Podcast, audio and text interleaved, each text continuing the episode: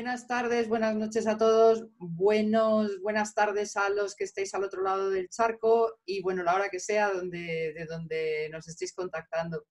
Bienvenidos a las tertulias caninas de perros de búsqueda.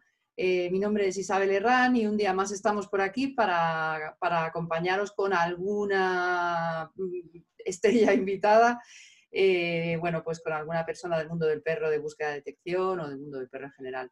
Hoy tenemos a alguien muy especial eh, que viene de un lugar muy especial, una asociación que desde luego están haciendo una labor que, que es algo, vamos, encomiable, que, nos hacía mucha falta, hace ya muchos años que llevan con ello.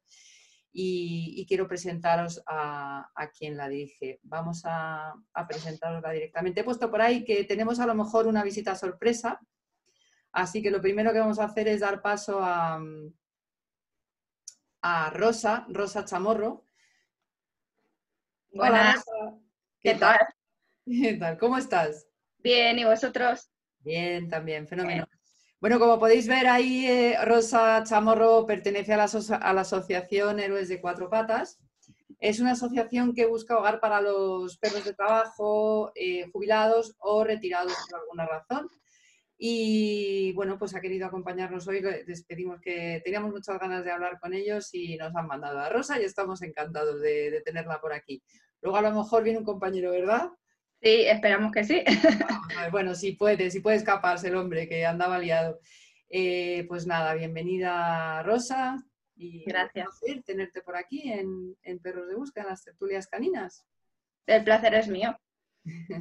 Gracias por la invitación. Uy, ya ves, encantada. Además es que ahora estamos colaborando con vosotros. Bueno, la verdad es que siempre nos hemos encontrado de vez en cuando por ahí. Estamos en el mismo mundo del perro de trabajo y, nos hemos visto alguna vez por allí y siempre estáis vosotros. Bueno, vosotros tenéis una trayectoria ya brutal. Cuéntanos un poquito, haznos una pequeña introducción de, lo que es Héroes de Cuatro Patas. Bueno, pues Héroes de Cuatro Patas es una asociación formada por policías nacionales y un grupo de civiles que nos, echan una mano. Y bueno,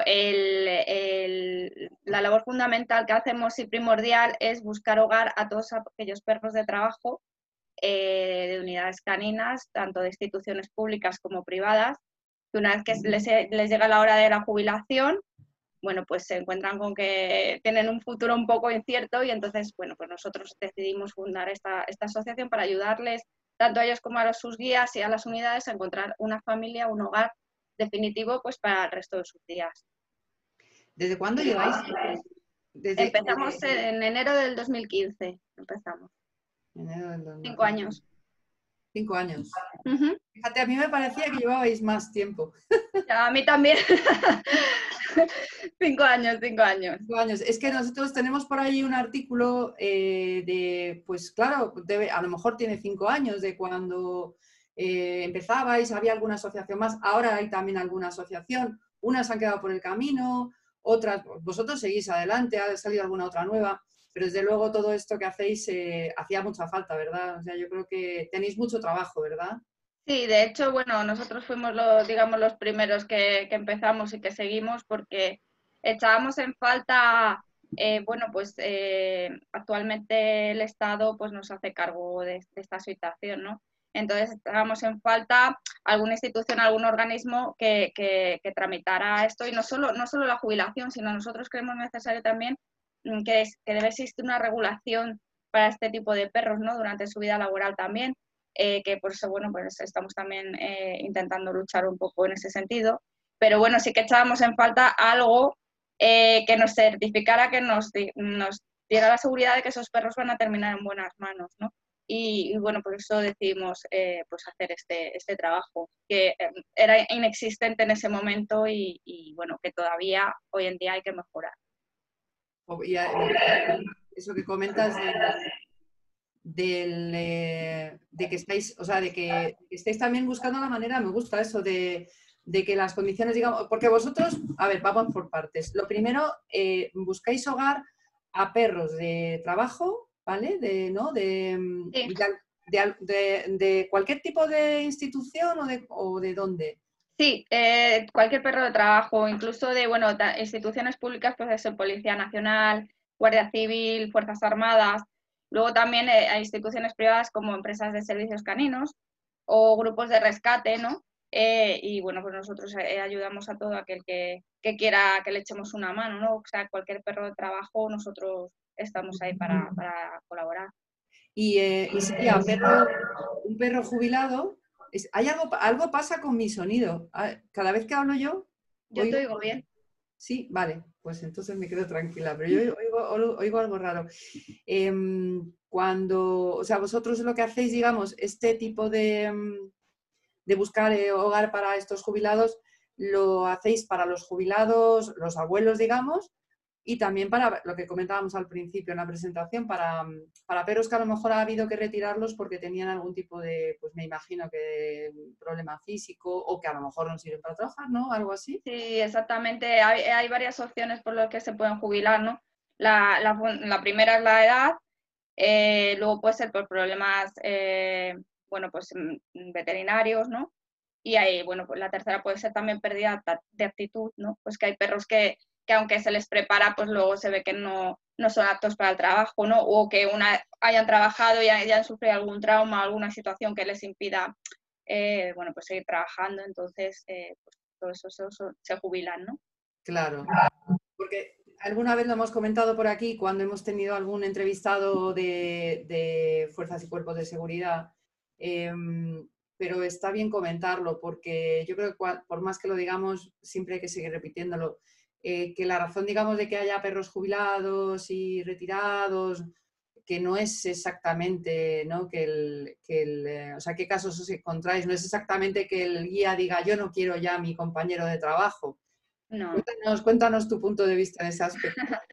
no, no, eso no es así, tiene que haber un motivo ¿no? concreto. Eh, el guía no se va a deshacer, es el primero que no se va a querer deshacer de su perro si trabaja bien con él. Eh, al fin y al cabo, el uno es indispensable para el otro, ¿no? Eh, tiene que ser, pues eso, algún, algún tema concreto que a ese perro le impida seguir trabajando, ¿no? Puede verse, pues eso, para muchas causas, pues incluso alguna vez que, pues que, mm, que coja miedo a algo y ese perro ya no pueda, no sea capaz de seguir trabajando. O sea, puede haber muchos motivos, pero no, el guía no, nunca va a hacer eso a no ser que exista un motivo concreto, claro. Está claro. Luego nos comentaba, por ejemplo, el otro día Pedro Yago en la última entrevista que hicimos la semana pasada, que, claro, él en su caso tiene, tiene, me parece que eran ocho, yo no sé si eran siete. Sí, siete, siete creo. Bueno, la última, yo sé, yo sé que tenía siete, no sé si tendrán más ahora. Una, una, una catedra de perros que tiene ahí una fabría. Pero no es, no es normal, o sea, mm, es que claro, tener muchos perros en casa es muy complicado. Entonces, eso es lo que siempre queremos transmitir desde la página. Eso que cuando hay personas que nos dicen, Jolín, ¿cómo un guía puede deshacerse de su perro? Y decía, pero si el guía es el que más apegado está a su, a su animal claro. y, no quiere para nada. Lo que pasa es que tener dos, dos perros, mm, tres perros, y luego cada, cada guía tiene sus, sus, circunstancias, ¿verdad? No todo el mundo puede tener perro. Y luego que son, son, bueno, pues son sus compañeros de trabajo y tienen, a lo mejor tienen dos, tres, o a lo mejor cambian o bueno, pues y claro, cuando un perro se jubila es que continúa vivo cuando continúa el trabajo, ¿verdad? Claro, es que además aquí eh, mucha gente no sabe pues que, en otros países, que nosotros hemos visitado también otras, otras em, digamos, comisarías en las que trabajan de otros países, y bueno, eh, en concreto estuvimos en Viena y allí solo trabajan con un perro y el perro, digamos que es, pertenece al guía. ¿no? Él tiene que llevárselo a su casa, la manutención y todo es eh, a, cuenta del Estado, veterinario, todo eso. Entonces, pues hombre, si te puedes tener opción a quedarte con tu perro porque solo tienes uno. En el momento que se jubile vas a tener otro mm, para trabajar, pero son dos. Aquí en España mínimo se trabajan con dos. Mínimo. Puedes tener hasta tres o cuatro. Entonces, bueno, pues llega un momento pues que eh, hay guías pues que no se pueden hacer cargo de todos, ¿qué Está claro. Desde luego, eso has dicho que era en Viena, ¿no? En Austria. En Viena estuvimos, sí, eh, viendo sus instalaciones y conociendo un poco su, manera de trabajar y, bueno, pues las posibles legislaciones que tienen. Y, bueno, sí, allí es que nos, estuvieron contando eso, que ellos solo, trabajan con uno y además es propiedad del guía y, y, bueno, pues tiene que hacerse cargo él, no hay allí, no hay ceniles, ellos se lo llevan a su casa y, y bueno, pues todo, todos los gastos corren a cargo del Estado. Entonces, no es lo mismo que aquí. Está claro. Hombre, eso también tiene sus, cosas. No, está muy bien, la verdad es que está interesante. Es, a ver, eh, todo es muy complicado, ¿verdad? O sea, es que luego hay que ver las situaciones y claro. Claro, es que mm, yo entiendo que, la, que las personas que no están en este mundo, pues cuando leen que su guía, pues lo dan a adopción y dicen, ay, pero ¿cómo no se lo queda el guía? Claro, es que hay que entender que, que aquí no se trabaja con un solo perro, que es muy complicado él hacerse cargo de todos, claro. Muy complicado, desde luego. Hay que comprender lo que es un perro de trabajo, ¿verdad? Exactamente. y, y eh, en este tema, claro, son perros de trabajo. Em, ¿qué les, vosotros, bueno, ¿cómo lo hacéis? ¿Hacéis una selección, digamos, de los adoptantes? Porque mira, teníamos una pregunta que ya la dejo caer porque dice Yolanda Calderón, ¿y también tenéis casas de acogida? Cuéntanos un poco cómo funciona el, sistema, para así dejarlo un poquillo para que sepan cómo funcionáis. Bueno, pues eh, nosotros cuando contacta una unidad o un guía con nosotros para para accedernos a su perro, lo que hacemos es que, bueno, pues aparte de hablar con ellos, que nos eh, rellenen una ficha con la máxima información posible sobre ese perro, ¿no? Tanto de carácter, de costumbres, de temas veterinarios, todo lo más amplio posible, ¿no? Eh, para nosotros, eh, los cuestionarios que recibimos de las personas interesadas, las personas interesadas en adoptar, nos escriben y les enviamos la información y un cuestionario básico digamos, una serie de preguntas pues para nosotros ver qué perfil de perro les se podría encajar a esa familia. Una vez que seleccionamos esos cuestionarios, los que, los que vemos aptos, eh, les hacemos una entrevista personal y luego vemos qué perro de los que tenemos puede encajar con ellos. Si no encaja ninguno, pues se mantienen a la espera hasta que encontremos uno acorde a su, a su, a su posición, digamos, ¿no? Porque nosotros no trabajamos con lista de espera en el sentido del primero le damos un perro, no, nosotros eh, incluso pues hay gente que nos solicita un perro, pero ese perro no le vemos que vaya a ser apto con, esa familia, entonces para evitar problemas lo mejor es mm, darles un perro que se adecue a, su modo de vida, ¿no? Entonces, bueno, pues eh, casas de acogida no solemos trabajar, salvo casos muy puntuales. ¿Por qué? Porque lo que queremos es que ese perro no siga o sea, que, que vaya ya una familia, se estabilice y no vaya de un lado a otro, ¿no? Eh, han sido casos muy puntuales y que hemos tenido acogida, pero eh, excepcionalmente. No nos gusta que eh, queremos que el perro pase de la unidad a una familia, ¿no? Directamente. Y bueno, si en el caso de que haya que sacar al perro por algún motivo, por motivo de salud o por motivo de espacio, bueno, pues lo sacamos normalmente a unas residencias que tenemos nosotros, que trabajamos con ellos de confianza hasta que encontramos la familia más adecuada. Qué bueno. Es interesante eso. Eh, porque claro, un perro de trabajo, mm, de este tipo de trabajos, digamos, porque claro, si fuera un perrillo de asistencia en un momento dado, eh, sabemos que es otro, otro perfil, digamos, de perro de trabajo. En vuestro caso os encontráis con perros no bueno, difíciles. Bueno, sí, sí. sí los hay, sí.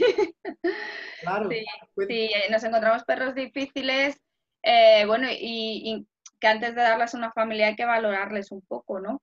Porque no te la puedes jugar. Eh, son animales, ¿no? Pueden tener una reacción sin que, aunque tú intentes evitarlo, ¿no? O, no, o intentes verlo, ¿no? Pero bueno, sí que, sí que lo que queremos es minimizar el riesgo lo máximo posible, ¿no? Entonces, bueno, cuando nos encontramos con algún perro un poco más fuerte de carácter o que tenga algún tipo de problema, lo llamamos siempre o ya te digo, a educadores caninos que nosotros eh, trabajamos con ellos, que ya llevan muchos años desde el principio y que, y que bueno, nos hacen una, una valoración de ese animal, ¿no? Eh, si necesita a lo mejor eh, tener unas, unas, clases de, educación y, y, reeducarlo un poco y que vaya por el, camino un poco más recto, ¿no? Pues, pues están ahí el tiempo que es necesario y luego ellos nos dan las pautas, qué familia es la que necesita, qué familia es la que se requiere y, bueno, pues así lo, hacemos, pero sí, bueno, son perros de trabajo que, muchos tienen un carácter fuerte, ¿no? Qué bueno. Es que, espera, perdona, que es que estaba viendo, hay alguien que quiere entrar. Espero que sea él. Ahora seguimos con esto del, del carácter, porque me parece muy importante. Vamos a ver si, si entra, esperemos que sea él. A ver. Es que viene el nombre del teléfono. Bueno, ahora, ahora vamos viendo. Ahora vamos viendo a ver, a ver quién es. Podríamos haber hecho una encuesta a ver si alguien adivinaba quién era. y la camiseta que tengo aquí detrás. Ahora, bueno, vamos a, a, ver que vaya entrando y sin prisas. Este tema del carácter me, me, parece muy importante porque, claro, lógicamente son perros, habiendo trabajado yo con perros de trabajo, vamos, de, de rescate en mi caso, claro, el perfil de perro que se selecciona es tan, es tan puntual que, que luego, digamos, es verdad que me imagino que los perros, eh, cuando pasan, digamos, de una vida de trabajo, se pasan a un ambiente familiar, se suavizan un poco, se adaptan bien. Fenomenal adaptan muy bien. Éramos nosotros mismos al principio éramos un poco reacios, no por el decir cómo se van a adaptar y la verdad es que nos ha sorprendido eh, eh, cómo lo hacen, ¿no? Es increíble, es que en la mayoría desde el minuto uno. Nos parece que saben que van a empezar una nueva vida, ¿no? Y bueno, luego pues los hay, pues como todo, como los ser humanos igual, pues los hay más complicaditos que a lo mejor requieren un tiempo, ¿no? De adaptación. Pero vamos, por lo general, se adaptan fenomenal. Genial. Es, es, que los perros de... Espera, a ver si... Digo que los perros se, se, adaptan a todo, que es un gusto siempre. Son una maravilla, los pobrecillos. Hombre, teniendo en cuenta también que, que vienen de un, de un canil, ¿no? A un colchón, porque todos les ponen colchones y les dejan subirse al sofá, pues hombre, el cambio es para, para bien, ¿no? Digamos claro, claro, porque imagino que los que viven con el guía continúan viviendo estupendamente con su guía. Por alguno que estaba en seniles, claro, ir a una casa, pues fíjate. Bueno, lo mismo. Problemas de, que de repente, bueno, me imagino que les daréis unas, una serie de pautas, ¿no? A las familias para que no los mimen y esas cosas y luego, porque un abuelo ya de por sí es un perro que empieza a ser un poco, convertirse un poco en infantil, ¿no? Bueno, la verdad es que se portan fenomenales. Sí que sé que intentamos darle unas pautas a los que son un poco más complicados, tienen un carácter un poco más, eh, pero los es que la mayoría son, son perros muy fáciles luego de, tener y se adaptan muy bien, o sea que pautas la verdad es que pocas. No somos mucho de, órdenes y, esas cosas, ¿no? De, bueno, dejarles que, ellos se vayan adaptando y que poco a poco pues se hagan a, a la familia. Claro.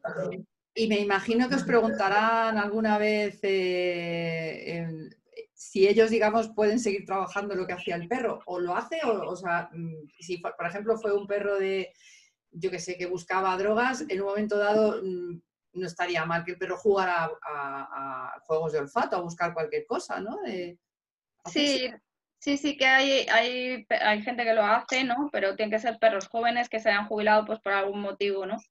Los perros ya mayores, la verdad es que no tienen muchas ganas de seguir trabajando y nosotros tampoco queremos. Sí que hay razas específicas, como pueden ser los Malinois, que ya sabes tú que son perros de trabajo puro y duro, eh, pues que sí, muchas veces es conveniente que, se les siga trabajando porque a ellos les gusta. Entonces, claro. en ese tipo de perros a lo mejor sí, en esas razas, eh, pues sí que se les recomienda que sean algún tipo de juego, pero bueno, por lo normal no, no suelen necesitarlo. Eso está bien. A ver, espera, que yo creo que tenemos por aquí a... ¿Eres tú, visitante sorpresa? Eh, sí, soy yo. Es que no sé cómo poner mi nombre. Eso te lo pongo yo, no te preocupes, te renombro. Eh, no te veo, Miguel. Eh, no se te ve, tienes que poner la, la cámara. No tengo tu apellido. Bueno, te pongo Miguel Ángel. Ahora, sí. Bueno, bienvenido Miguel Ángel, qué buena sorpresa verte por aquí, ¿qué tal? Sí, es que acabo de salir de, otra reunión también y bueno, iba un poco apurado de tiempo. Estás solicitado, tío. Que bueno, hay días que se junta todo, ¿qué le vamos a hacer? Sí, sí, sí. Bueno, pues un placer tenerte por aquí. Estamos aquí con Rosa, que ya hemos, le hemos hecho algunas preguntillas. Estábamos ahora en en la parte del carácter de los perrillos, de qué tal, qué tal se adaptaban a las casas, a su nuevo hogar, que si hacían juegos de olfato y tal. Y, tenía una preguntilla yo aquí. Em, bueno, vamos a hacer una cosa. ¿Por qué no nos contáis, Rosa, tú qué haces en Héroes de ¿Cuál es, digamos, tu, tu eh, labor en la asociación? Y así también sabemos un poquillo de vuestros, vuestras andanzas. Bueno, pues yo soy la presidenta y, y llevo fundamentalmente temas de comunicación y bueno, y luego un poco de todo. Es que aquí todos hacemos de todo, aunque estamos enfocados más para un, para un tema determinado, pero bueno, al final todos vamos haciendo de todos, pero bueno, sí que es fundamentalmente pues el tema de, medios de comunicación y, bueno, el tema de contabilidad y, alguna cosilla más. Sí, porque ahí tenéis, por lo que veo, sí. Eh, Miguel Ángel, a ti te hemos visto más que a Rosa, hemos coincidido en más ocasiones ahí en el Pardo, nos hemos visto más de una ocasión. Y cuéntanos qué es lo que, yo ya lo sé, pero cuéntanos qué es lo que haces tú por allí.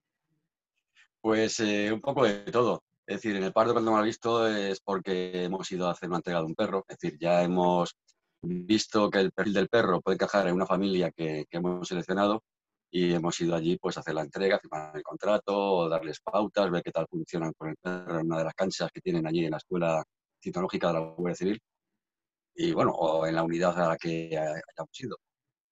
Y, bueno, pues ya pues empezar esa adopción y, esa andadura con estos nuevos adoptantes y esa nueva familia. Eh, también, pues bueno, pues eh, hacemos todos, eh, redes sociales, leer cuestionarios, seleccionar perros, ir a eventos, nos invitan a muchos, bueno, ahora estos días, estos meses últimamente pocos, pero sí, bueno, hay mucho que hacer en general. Hacer seguimiento de perros, sobre todo al principio os hago yo, que ya conozco un poco a la familia y al perro, y las primeras semanas las, hago yo que, para ver qué tal se va encajando. ¿Tienes algún consejo de cómo tienen que actuar con el perro? Claro, es verdad, claro, que hay que hacer el seguimiento porque, claro, una cosa es hacer la selección que nos contaba Rosa, pero luego, claro, se tiene que ir adaptando y, y a veces me imagino pues que habrá que, no será fácil a lo mejor y darles unas pautitas, ¿no? Eso está bien. Generalmente se adaptan muy bien, porque nuestra selección es muy exquisita, somos muy exigentes y sabemos que ese perro va a encajar en esa familia. Aún así, eh, como son perros de trabajo, que no son perros domésticos, eh, incluso un perro que haya vivido toda su vida en una, en, una perrera, eh, pero no es un perro que haya tenido un entrenamiento, que tenga el concepto de líder de manada, muy arraigado como, son los perros de trabajo.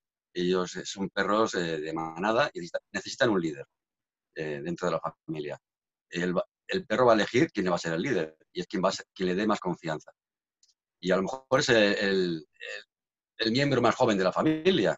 Es decir, no hay que, para ser líder no hay que gritar ni ser muy, eh, claro, pero sí hay que ser un poco eh, enérgico y, seguro de ti mismo para transmitir esa seguridad al perro y que el perro te siga al fin del mundo. Entonces, bueno, al principio pues hay que, oye, que el perro se hace pis. Claro, normal. Cuando un perro llega a una casa nueva, lo primero que se hace es hacer pis.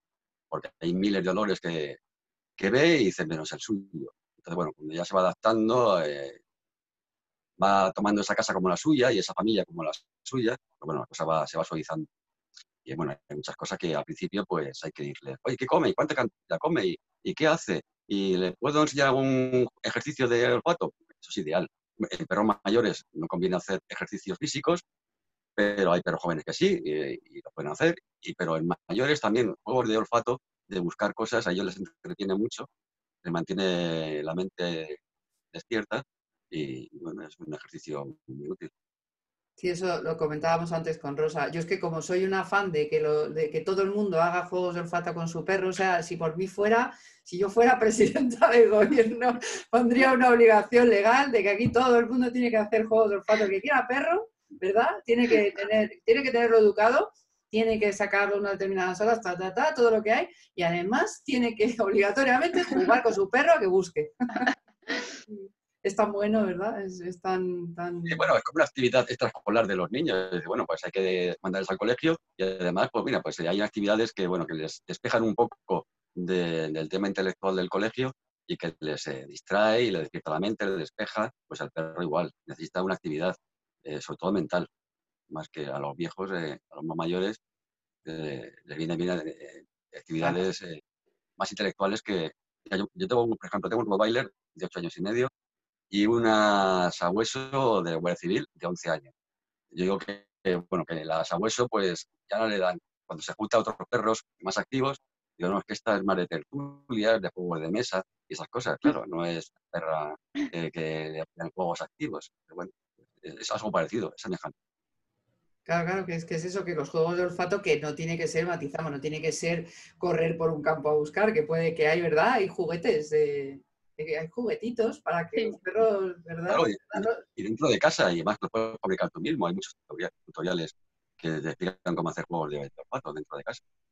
No, sí, totalmente. ¿Ves? Que, pues que hay que jugar con el perro, que busque. Rosa, cuéntanos, eh, que, eh, ¿es más fácil la adopción de un abuelo que de un eh, que de un joven, digamos, que haya habido que retirarle, o, incluso a lo mejor cachorros, no sé si habéis tenido. No, un, uno o dos habremos tenido, pero no, cachorros no. Hombre, siempre la gente se interesa más por los jóvenes, las cosas como son, ¿no? Porque hay muchas familias que tienen niños y no quieren que el perro pues se les vaya pronto y ese tipo de cosas. No hay más demanda. Cuando nosotros publicamos un perro joven, pues se nota que hay mucha más demanda, ¿no? Pero luego es verdad que tampoco nos cuesta em, encontrar familia para los más mayores, o sea que en realidad al final estamos encontrando familia para todos y hay gente para todos y para todos los gustos y, todo, todo cada uno tiene su, digamos, su pareja eh, en este sentido y siempre la encontramos, ¿no? Unas veces nos cuesta más, otras menos, pero al final siempre acabamos encontrando. Te preguntaba, te preguntaba, es que sigo con ese sonido, yo no sé, porque cada vez que hablo yo hay alguna, yo creo que va a haber, tengo, debo tener un eco, pero bueno, si alguien ve entre los que estáis escuchando, si escucháis alguna cosa rara con el sonido, avisándonos para que la grabación no quede mal, que luego esto lo vamos a subir por ahí. sí, yo eh, también lo oigo, y no sé, suena como si fuera un micro por ahí conectado ¿verdad? Es como que cuando, pero además, ahora no lo oigo, pero de repente cuando estéis hablando vosotros y empiezo a hablar yo, es como si hubiera un, antes creía que era un perro por ahí por el fondo, pero es como si hubiera un eco. No, pues yo no, yo no, yo lo oigo bien. Bueno, y si no, ya se estarían quejando por ahí. Em, ¿Qué te iba a decir? ¿Qué te iba a decir? Ah, eh, no, sí, ya sé lo que iba a preguntar. Razas. Eh, esto cualquiera de los dos que me queráis, que me queráis contestar. Em, me imagino que habrá muchos más malis o no. O, qué tipo de razas tenéis. Cuéntanos qué, razas tenéis eh, en general. A ver, hay mucha, ahora hay mucha, mucho malinois y en policía hay pastor alemán. Eh, pero es verdad, como, verdad Miguel, que ahora se están introduciendo eh, muchos tipos de razas y, y, bueno, en realidad cualquier perro que tenga las características que ese guía busca podría servir. De hecho, se utilizan, por ejemplo, los Jack que son pequeñitos para detección de, acelerantes del fuego, ¿no? Entonces, en realidad, cualquier tipo de razas pues, eh, podría, podría servir, pero sí que es cierto pues, que se utilizan algunas más que otras por por el tema de, del instinto de caza y presa que tenga ese, ese perro, ¿no? No, Miguel, ¿cómo lo ves tú? Sí, últimamente, eh, quizás el pastor alemán y el pastor local malinois son más polifacéticos y sirven para diferentes disciplinas, pero perros más pequeños, por ejemplo, para registrar dentro de un coche o debajo de un camión, pues perros más pequeños son, son muy útiles y también tienen buenos olfatos. Hay muchas razas que tienen olfatos estupendos. Eh, perros efectivamente que tengan instinto de caza y que se hayan eh, seleccionado para la caza en un principio, pues para ciertas disciplinas de, búsqueda son muy útiles eh, las unidades. Pues por su tamaño, su instinto, eh, y, y, su eh, número de receptores olfativos que tienen eh, en su organismo. muchas veces los perros pequeños que se pueden meter en escondrijos, estos pequeños, pues son mucho más útiles que uno grande. hemos, tenido, también pues, hemos tenido un, bodeguero, también vimos el año pasado, o hace un año y pico, de un perro pequeño. Mm. Pero, y era un perro. También pues, influye, Influye también la especialidad, claro. si es un perro de defensa, pues no vas a poner un caniche, ¿no? Tienes que poner un perro potente. Pero claro, como dice Miguel, hay, ciertas especialidades que a lo mejor otros perros más pequeños o más ágiles, pues, pues eh, son más útiles, ¿no? Claro, decía, comentaba que pues, muchas veces, o Guardia Civil, tenían que pagar el seguro porque el perro le había arañado el asiento dentro de un coche, había roto algo, porque claro, un puesto alemán se mete y detecta algo, hace, así con la pata y ya se ha cargado cualquier cosa. En cambio, un perro más pequeño, aunque de con la pata, pues no tiene esa fuerza y, va a romper nada. Está claro. Y, y ahí en un, eh, en un, momento dado os llega alguien y os dice, oye, yo no quiero un perro grande, eh, a mí no me deis un perro, sí, ¿no? Me imagino que, digamos, el propio adoptante o el propio solicitante pone unas condiciones, ¿no? A lo mejor también. Sí, sí, claro, eh, cada uno a ver, puede pedir, digamos, lo que quiera, luego otra cosa es que nosotros se lo podamos se lo podamos dar porque o bien porque no lo haya o bien porque no le encaje ese tipo de, de perro en su, en, su familia, ¿no? Entonces, bueno, pues intenta explicarle un poco, eh, pues que no es el que más le va a convenir. Pero bueno, sí, por pedir, pues te piden a lo mejor, pues prefiero hembra o quiero uno que no tenga pelo largo para que... La, por pedir piden, pero bueno, nosotros luego ya seleccionamos eh, quién es el más idóneo. Está claro. Esperad un segundito porque no veo comentarios y me extraña mucho. Entonces voy a mirar un momentín, vamos a hacer un, una breve... Es que es raro, ya más he preguntado y no me contestan. Y ya, no, algo nos ha hecho aquí Facebook a lo mejor. Qué raro. El caso es que aquí aparece todo bien. Ah, sí, que sí, que están dormidos. Gracias, Luis. ya me había asustado porque he visto una pregunta por ahí, pero de repente, y es que nos pasó una vez que de repente se cortó y se me ha parado a mí el vídeo en Facebook. No sé, ya, ya no me fío un pelo de las cosas que me pasan aquí. Eh, bueno, estábamos con las razas. Eh, mm, el tema de. Sí, de. y... Sí, y las preferencias de los adoptantes. Antes de intervenir yo, estaba escuchando que sí, que efectivamente que la, mayoría de la gente eh, pide o preferible, prefiere un perro más joven, pero también hay quien nos pide perros mayores. Es decir, eh, mira, porque quieren eh, realmente ayudar. Y dicen, sé que los perros mayores son más difíciles de, asignar, pues a mí dame uno mayor. Y además a mí me, me, viene bien, porque yo no soy una persona activa y un perro que está aquí en mi casa tumbado tranquilamente, tan a gustito, rascándole la barriga, pues es lo que yo quiero y aunque viva unos meses o, pocos años en, dentro de casa, pero por lo menos ha vivido los últimos tiempos de su vida en, un hogar y cariño. También hay mucha gente que los pide De hecho, hemos tenido alguna, alguna adoptante que ha dicho, eh, bueno, a mí darme el perro que menos solicitado esté, el que peor lo tenga para ser adoptado, el que esté más enfermo. Eh, bueno, de, de, hecho hemos dado una adopción a, Obama, ¿no? Que estaba en un carrito, que lleva un carrito, ¿no? Eh, que piensas, uff, qué difícil va a ser darle una familia a este pobre, ¿no? Pues, pues mira, sí, hay gente que está dispuesta a hacerlo, ¿no? Y ahí va con su carrito. Qué bonito. Y, es que además, eh, bueno, yo, he tenido el caso de, adoptar por unas circunstancias una abuelita, muy abuelita, muy abuelita, y fui a buscarla, y claro, pues me costó, ¿eh? No, no de perro de trabajo, necesitaba una perrita pequeña, me costó muchísimo. No sé por qué en las protectoras no, no había abuelitos. Me imagino que debe ser muy complicado el, el adoptar un abuelito si no es con una ayuda, con la ayuda, digamos, de una asociación como la vuestra porque desde luego tiene que ser muy gratificante poder darle a un animal de estos un final tan bonito como un hogar.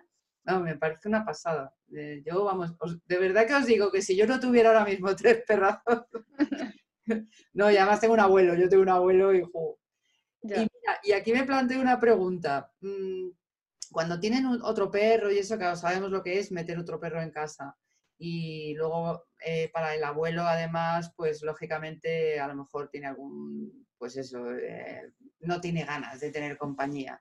Y luego el perro de casa, ¿os encontréis con problemas de ese estilo? Hombre, siempre intentamos mirar bien eh, el carácter que tenga el perro que queremos dar en adopción y el que tenga la familia, ¿no?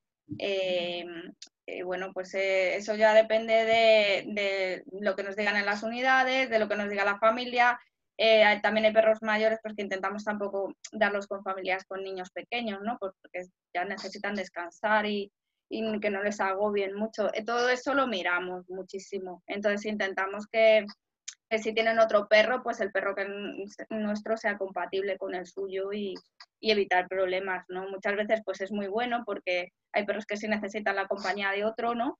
Y otros pues a lo mejor que no, porque su carácter no quiere comunicarse con otros perros y, y ya está, no que sea más viejito, pero bueno, eso lo miramos mucho, ¿verdad, Miguel? Sí, efectivamente. Eh, y además siempre encaja bien, no, hay problemas. A lo mejor el, perro de calle tiene ya en la casa, pues es más, le marca eh, las pautas y dice, oye, ese cacharro es mío, ese juguete es mío, pero no pasa nada, es lo normal, cada uno defiende lo suyo.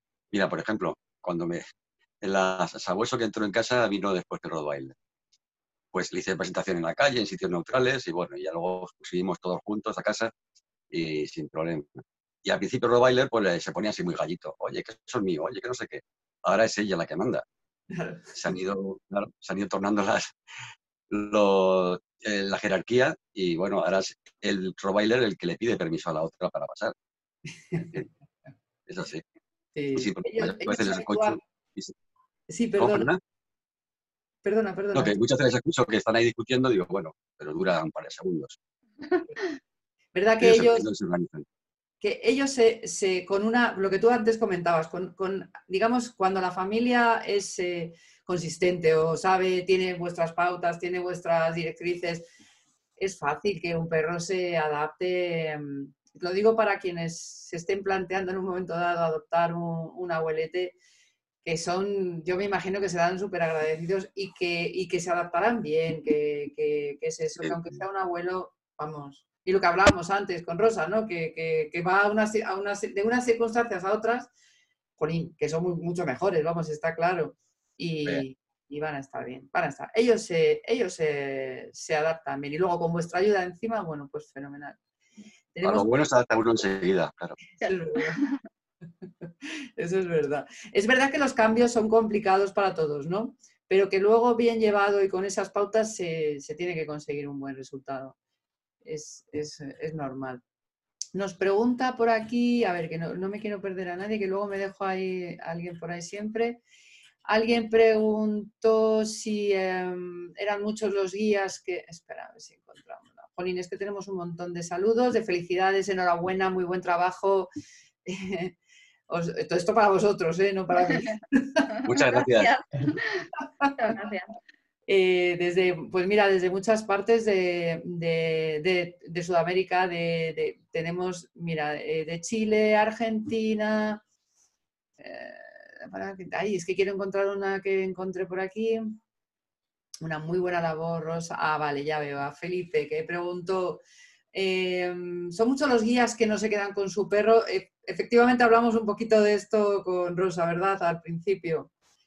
¿Tú qué opinas, Miguel Ángel? ¿Tú crees que son muchos los guías que no se quedan con el perro? Claro, es que son muchos los perros que tienen los guías, entonces, bueno, eh, hay guías en España que trabajan con un perro, otros con dos, otros con tres y hasta con cuatro perros. Si tienen una casa normalita, con familia, eh, cuatro perros, los que se le van jubilando, los que le van asignando nuevos, pues claro, eh, no puede quedarse con todos. A ellos les encantaría. de hecho, Rosa, verdad que conocemos guías que tienen un montón de perros en su casa. Otro que su hijo es alérgico al pelo de los perros y no se puede llevar ninguno. Entonces, buen detalle. Hmm. Sí, eso, Nos ha, pasado con, con alguno que hemos tenido que buscar la adopción por ese tema, precisamente. Claro. Claro, un guía trabaja con un perro, pero luego en casa tiene otra, otro cuadro, digamos. Entonces no, es que nos estuvo contando Rosa que en Viena eh, las cosas funcionaban de otra manera, pero fíjate, ¿y si en Viena el hijo del guía tiene alergia? Pues... Claro, pues eh, generalmente, igual, si el guía no se puede quedar con el perro, él conoce al perro y, a lo mejor en el entorno familiar o de amistades que conozca a alguien, oye, pues este perro a ti te encajaría bien. Pues muchas veces él es el guía el que se encarga de la adopción directamente. Mm. Y nosotros podemos intervenir o no como intermediarios para hacer luego ese seguimiento, para que el guía no se tenga que preocupar. Pero hombre, si es un amigo muy cercano, un familiar, generalmente hacer el seguimiento le, y le da las pautas. Y, a lo mejor en otros países de Europa, pues que tengan el guía, tenga uno o dos perros, se funcionan así, muy, pues, muy probablemente. Que, sea el guía el que se lo, si no se lo puede quedar, que le busque dentro de su entorno de amistades y familiar una adopción. Sí, es que nos, contaba Rosa que, además es que los guías en Viena tenían un perro nada más y se lo, y se lo, o sea, y vivía con él. Pero claro, entonces Rosa me imagino que si el niño tiene alergia, el guía no puede ser guía canino. bueno, serán, me imagino que siempre hay algunas, un caso excepcional, ¿no? Que, que, que, bueno, pues lo solucionarán, digo yo, de alguna manera, ¿no? Pero bueno, son casos muy excepcionales que pueden ocurrir, pero bueno, que son puntuales y que pues le encontrarán una solución, claro. Sí, lo que pasa es que por eso nos gusta decir siempre que hay que, hay que tener en cuenta las circunstancias de, antes de juzgar, antes de pensar por qué no se quedan los perros.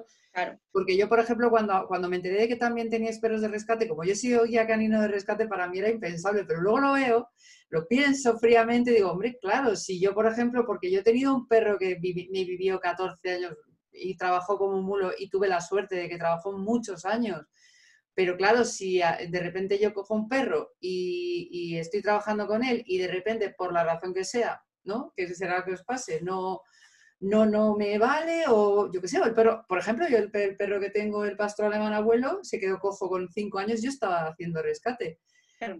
Yo me lo he quedado, pero a lo mejor sí, porque ya no he seguido como guía, pero si hubiera seguido como guía, necesitaría otro perro. Entonces, Sí, o sea, yo, yo lo juzgué y luego me di cuenta de que, claro, cada uno tiene sus circunstancias y eso... Exactamente. ¿Tenéis muchos de rescate? De rescate... Bueno, ahora mismo no, ¿no? Bueno, si son de unidades eh, policiales, eh, sí, es decir, perros de búsqueda de personas.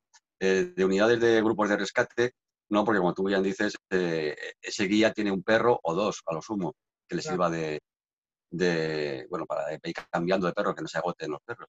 Entonces, claro, si tiene uno o dos, viven en su casa, son suyos, incluso muchas unidades o grupos de rescate, el perro está a su nombre, no está el nombre de... Nosotros hemos tenido a Emma, que ya falleció hace poco, la pobre, que era de, grupo de rescate de Ciudad de Arnedo, y a, y a Vespa, que era de protección civil, pero bueno, lo que dice Miguel, que de, unidades de policiales y, eso sí, sí que nos dan. Pero bueno, bomberos, también tuvimos uno. De bomberos también, claro. Sí. Pero no es lo normal por lo que por lo que explicáis, ¿no? Que al final el perro es tuyo, entonces la mayoría se lo suele quedar, no sé, pues que en el caso de Emma, que tenía ya varios perros y, y pues no se podía hacer cargo de todos, ¿no? Pero normalmente se lo suelen quedar ellos, claro. ¿No? Me queda por lo que te digo, pero si realmente nos vamos a la, que la selección del perro, también aunque seas voluntario, debe ser muy buena, a lo mejor, si realmente el perro de repente no es mejor, tienes que seleccionar otro. ¿Y qué haces? Yo tuve un perro que eso, a los ocho meses displasia, trabajaba fenomenal, ¿qué hago? Yo, no lo, yo no lo, no lo devolví, no fui capaz, de saber que devuelvo, no, no, no, es mi perro. Pero no es, no es, o sea, si fuéramos muy puristas también el tema de rescate y con el, ya, os digo yo, es que con la selección del perro de trabajo soy muy, soy muy exigente y para mí es que eso es fundamental. Entonces, bueno, a lo mejor habría que, planteárselo también a los grupos de rescate, porque a lo mejor en alguna ocasión están trabajando con un perro que no sería el mejor, porque no saben qué hacer con el pobre animalillo. Y, claro, sí. Ya he perdido facultades de alguna forma. Sí, sí. Claro. Y aquí hay una cosa que os quería preguntar, que vosotros mejor que nadie para responderla. Hay una creencia en general a pensar que un perro, cuando convive con una familia, se ha criado con una familia, con un guía, eh, como, que, como que humanizamos, ¿no? Y, pensamos que a ese perro le cambias de hogar y eh, se va a morir de pena como Heidi. ¿Qué, experiencia tenéis vosotros con eso? No, de hecho, eh, hemos tenido perros que, que, han convivido en casa con el guía y ahora están viviendo con otra familia, entonces no, no ha habido ningún problema. No, es que ellos se adaptan muy bien a todo. Nos pensamos que se va a acabar el mundo, ¿no? Y que hay que malo el guía y el perro, el pobre, y es que en realidad eh, el perro se va a adaptar bien, pero porque le vas a dar también una buena vida, claro, no le vas a llevar una perrera o le vas a llevar a, le vas a llevar a otra casa con otra familia que, te, que le va a cuidar igual de bien que su guía. Y no echarle no echan de menos a, o sea, al principio seguramente echen de menos, pero vamos, que hay que ser ahí, hay que ser eh, cabales y pensar eso, que son perros que, que, tienen sentimientos, que quieren mucho a su guía, que quieren mucho a su familia, pero que cuando les pasas a otro ambiente, como le den de comer bien y le cuiden bien, ¿verdad? No, no además es que, bueno, nosotros intentamos que los guías también estén en contacto con las familias si ellos quieren, ¿no? Y bueno, ha habido encuentros de guías con, con perros nuestros al cabo del tiempo y sí, muy bien, les saludan al principio, pero luego se van con su familia eh, actual, vamos, y es muy gracioso verlo, ¿no? Porque dicen, bueno, yo me quedo aquí que estoy muy bien, y sí, les, les gusta verles, pero que ellos no, no se adaptan muy bien a su nueva vida y no quieren, no quieren volver otra vez a trabajar, ¿no? Entonces, nosotros procuramos que la familia cree el vínculo que tenía el perro antes con su guía. El vínculo entre perro y humano es fundamental, vamos, en cualquier tipo de perro. Un perro que coge en la protección de animales o que te la haya dado un amigo, lo que sea, eh, hay que crear ese vínculo. Si no, no, hay manera. Somos animales sociales, tanto unos como otros, humanos y perros. Tenemos eh, una parte del cerebro que es igual, somos mamíferos, aunque nuestro cerebro tiene más partes, está mucho más desarrollado, pero tenemos partes que son, son iguales, no de sentimientos esa parte del sentimiento pues está dentro de, es común. Pero efectivamente ellos piensan de manera diferente. Ellos en el pasado es el pasado, ya ni se acuerdan. Hay dos perros se, se, enfrentan por la calle porque no se llevan bien, eh, ya pasas a la siguiente esquina y ya no acuerdas de eso. No tienen rencor, no piensan en el futuro, qué va a pasar mañana, mañana me van a dar de comer, no me van a dar de comer. No, eh, viven el presente. Por eso son tan felices, porque no tienen ni, ni prejuicios, ni rencores, ni nada. Viven, aquí estoy a gusto, pues ya está. Y, entonces, efectivamente, si ven a su guía, pues hombre, se alegrarán de verle, como igual que mis perros, si ven a un amigo por la calle a un vecino que les caiga bien, pues se alegran de verle, pero ya está, luego se vienen conmigo a casa tan, feliz. Sí, yo creo que lo pasa peor el guía que, que cuando ve que con la familia dice, no, ya no me quiere. No, porque ellos, no, al, al, revés, porque ellos eh, al, al, principio les cuesta mucho no el deshacerse de su perro, que parece que lo tomamos a la ligera, pero no, ellos lo pasan mal. Pero luego cuando ven cómo está, cómo está con la familia y que no le echa de menos, al final como es lo que él quiere, ¿no? Que el perro esté bien. Entonces, bueno, pues ellos, eh, hace, mira, el viernes estuvimos con una familia y, con su guía y la verdad es que el perro pasaba totalmente, vamos. Em, entonces, no, el guía siempre está contento de que el perro esté bien, Jolín, que es lo, el, lo que quiere, ¿no? Es buena señal. Claro. Claro. Parece que tenemos por ahí un alien, de verdad. Es una cosa el sonido ese. ¿Me entiende? Em, habéis hablado de, de, Vespa. En 2015 o por ahí, Vespa, que lo, lo seguimos desde el otro día me llevé la sorpresa cuando vi que vosotros teníais a...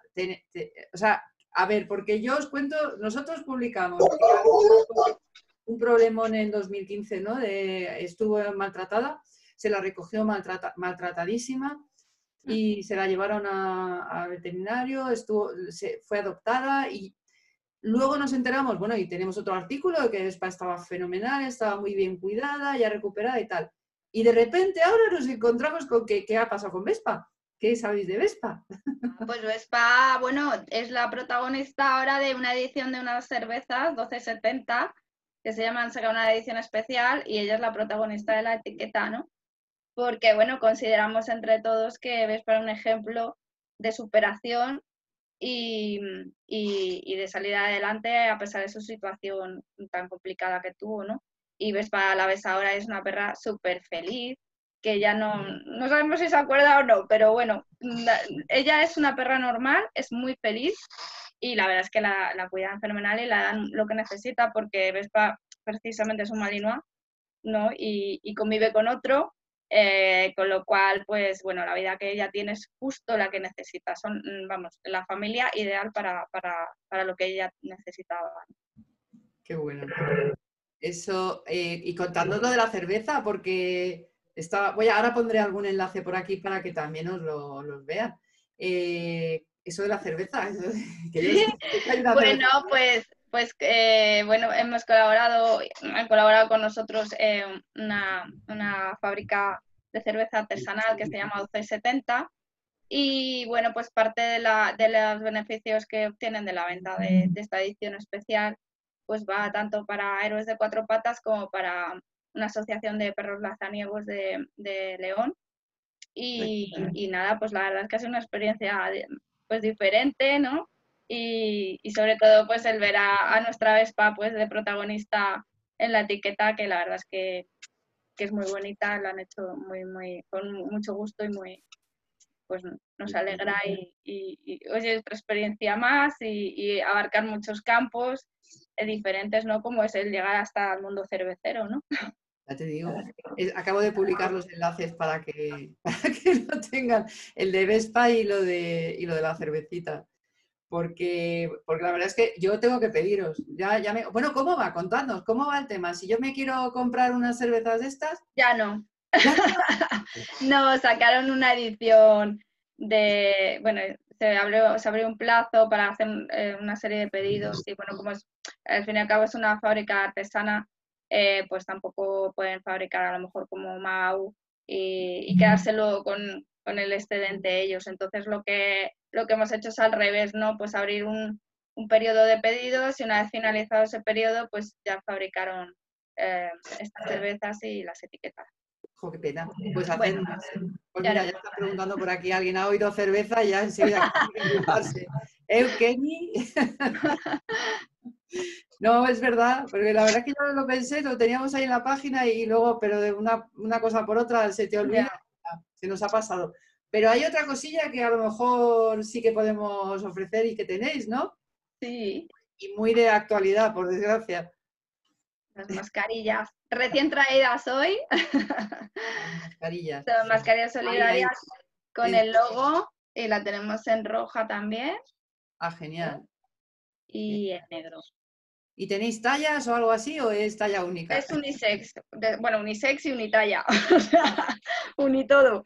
unitodo. ¿Y eso cómo, cómo se eh, o sea, me imagino que es para... Ah, porque espera, espera, que vamos a colar una preguntita aquí. Nos preguntaba, quisiera deciros quién lo ha preguntado así.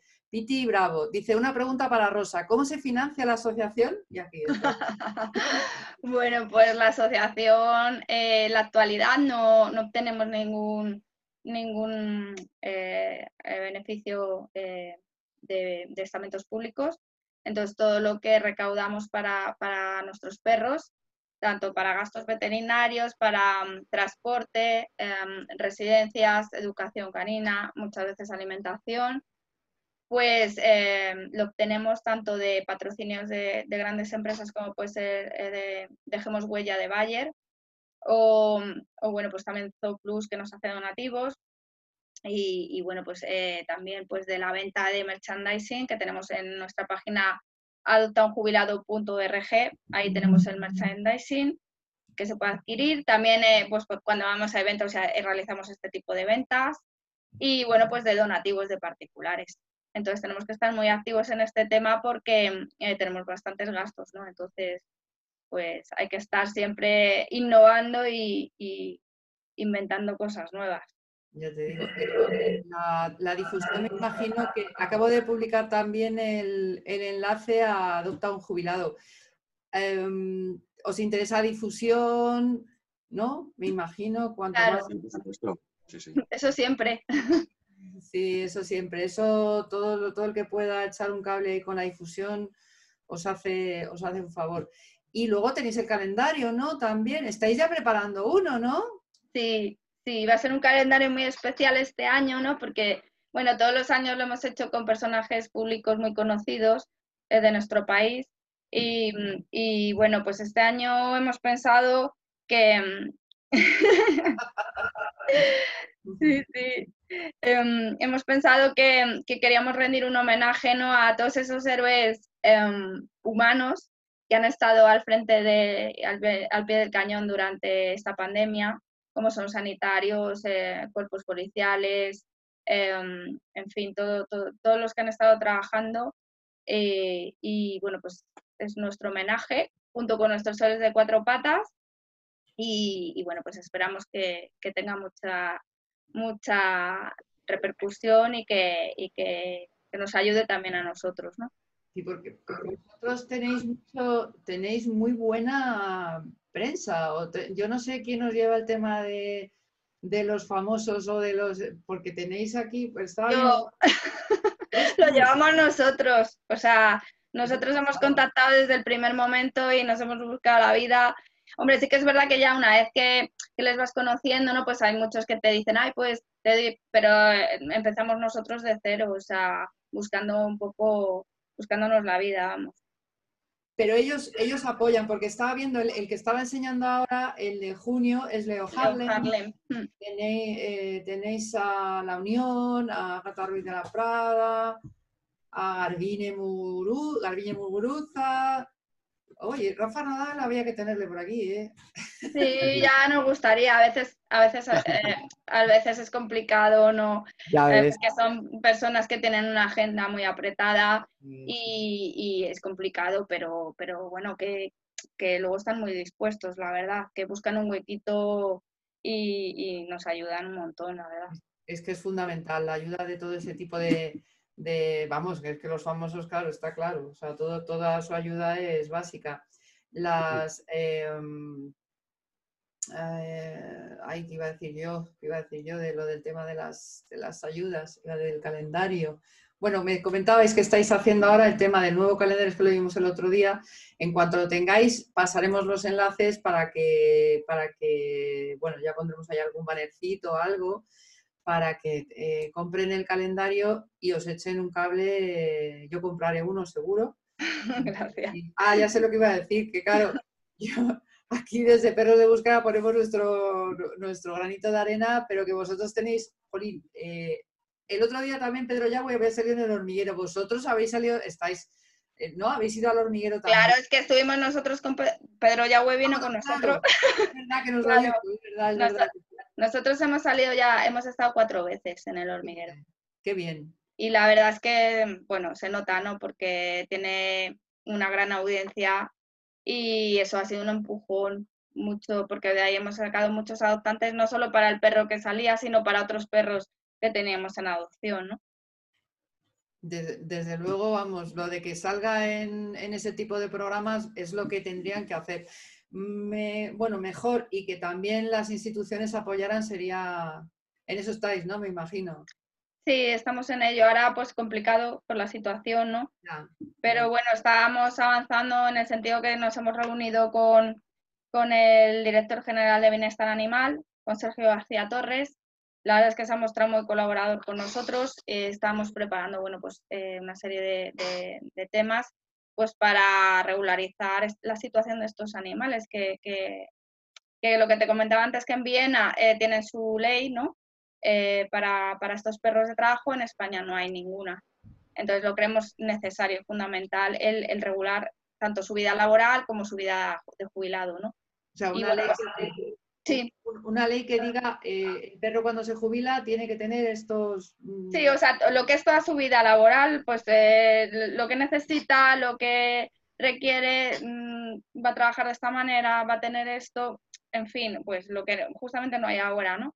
Y, bueno, pues eh, nos pusimos en ello, pero con el parón del COVID, pues, pues ahora no sabemos siempre nos pasa algo, pero bueno, porque con Zoido nos reunimos también en su momento, pero al poco cambió el gobierno, con lo cual todo lo que habíamos avanzado eh, no sirvió para nada. Y ahora, bueno, pues nos hemos, hemos retomado otra vez y, y esperemos que llegara algo, ¿no? Sabemos que es complicado, que es difícil, que no va a ser de un día para otro, pero bueno, hay que, hay que empezar a poner pilares para, para que esto avance. Sí, es lo que tú dices, estoy poniendo pilares y todo lo que os podamos ayudar, mm, ya te digo, hay que, mira, nos están saludando desde Rumanía. Así que, hola, Jolín. Y no, pero desde luego está claro que yo creo que también si de alguna manera se os puede ayudar, pues no sé, no sé, no sé cómo, pero apretando. Estamos por ahí apretando en otros temas, pero el tema de los perros es que, es que necesitamos más cambios. Va cambiando la cosa, el otro día lo hablábamos. Poco a poco se van consiguiendo cosillas, pero nos hace falta, ¿verdad? Mucho, mucho más. Hola, ¿cómo se llama tu amigo? Eh, Arco. Espera, que voy a abrir aquí. David Rosa tiene los suyos. quiero aprovechar, aunque ha puesto también los enlaces para los vídeos de, de Vespa y de la cerveza, es un vídeo precioso. Eh, en YouTube, cualquiera que entre y ponga héroes de cuatro patas, el cuatro con número, van a salir unos vídeos preciosos. También. Y, también quiero, que no he dicho al principio, sí, por ejemplo, pone Dulcinea y también sale un vídeo que es muy emotivo. Eh, hay que ponerse, llevar unos pines a mano porque es muy emotivo. No es triste, pero... Y antes no se me olvida decir o pedir perdón a los que nos escuchan desde Latinoamérica, porque quizás utilizamos verbos que allá tengan otro significado. Y, bueno, que nos perdonen. Ah, vale. Siempre, siempre nos pasa, pero es normal, pero es, lógico. Eh, yo creo que ya lo saben, ya lo saben nuestras meteduras de, de pata porque no sabemos. Es como cuando hablamos Sudamérica, Centroamérica, Latinoamérica, luego tenemos el lío de, bueno, yo siempre digo, los del otro lado del charco, que son, los, sí es verdad, además que siempre están ahí, siempre están, bueno, es que, es que nosotros en Perros de Búsqueda tenemos, la verdad es que muy, lo tenemos muy equilibrado el tema, tenemos seguidores, un montón de seguidores del otro lado del charco. Y hablando de eso, ¿vosotros tenéis héroes de cuatro patas? ¿Está solo en España o, sí, Sí, no, nosotros funcionamos solo actualmente en España. Em, hace tiempo, hace años, eh, nos piden colaboración en, era en Costa Rica, eh, para crear una misma asociación, bueno, que fuera igual que la nuestra. Pensaban, bueno, pues que lo hiciéramos conjunto, pero lo vemos muy complicado, ¿no? Porque, eh, bueno, nosotros al fin y al cabo aquí en España se hacen las cosas de una manera y en otros países pues tendrán la suya. Entonces, al final sí que hicieron mm, con nuestra ayuda esa asociación, pero bueno, que es independiente a la nuestra, o sea que es difícil, mm, lo vemos un poco complicado. ¿no? Sí, por lo que tú dices, lo de las leyes, ¿no? Que cada uno tiene su, tesitura, digamos. Sí, ahora, por ejemplo, de en Francia, que les tengo que responder, si perdonarme si me estáis viendo, porque es de hasta arriba, eh, que quieren también, bueno, eh, nos ha escrito un veterinario que, han visto que también es necesario y que querían que les indicáramos un poco las pautas para, ellos hacer algo similar allí en, Francia. Qué honor, ¿no? porque Francia siempre los ponemos como ejemplo de cultura canina muy desarrollada y, desde luego es que estáis haciendo las cosas bien. ¿eh? en Francia también hay contradicciones. Fíjate, en Francia puedes entrar en museos, eh, en castillos con un perro y sin embargo en los parques no. Ah, no. Entonces hay también ciertas contradicciones. Pero en los parques, ¿no? O sea, no. Ah, bueno, ¿tendrás que ir a zonas de parques con perro o algo así? ¿o Claro, sí, en parques públicos no puedes entrar con un perro. En ah. cambio, sí puedes entrar en un museo o en... En todas partes, sí. Incluso si dices, oye, incluso hay museos en los que te guardan al perro y no zona para guardar al perro. Qué bueno. Sí, sí, sí. Por eso digo que me extraña, fíjate, que de repente, pues mira, desde luego todo un honor y, que seáis un, pues eso, un referente de, cómo se hacen las cosas bien. A mí me parece que lo estáis haciendo fenomenal, sinceramente. Yo siempre, bueno, yo apoyo a todo el mundo, pero, pero vamos, sí, Jolín, Mira, por ahí alguien está explicando lo que lo del tema de los verbos. ¿Verdad? Es que aquí decimos coger con una facilidad, pero es que es un verbo que se utiliza mucho aquí, ¿qué le vamos a hacer? Nos pasamos el día hablando de eso, pero no en, ese sentido. así. Sí, pero bueno, hay tantas cosas que, que, luego, pues eso, es muy difícil, pero no se entienden.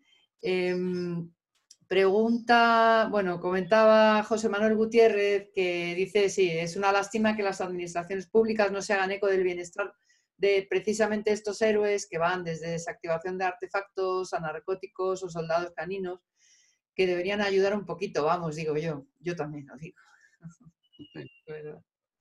Sí, bueno, ahora esperemos que, que, que avance un poco porque es la primera vez que existe un director general de bienestar animal en España es el primer cargo que han, que han creado, entonces tenemos mucha, mucha fe en que nos puedan ayudar.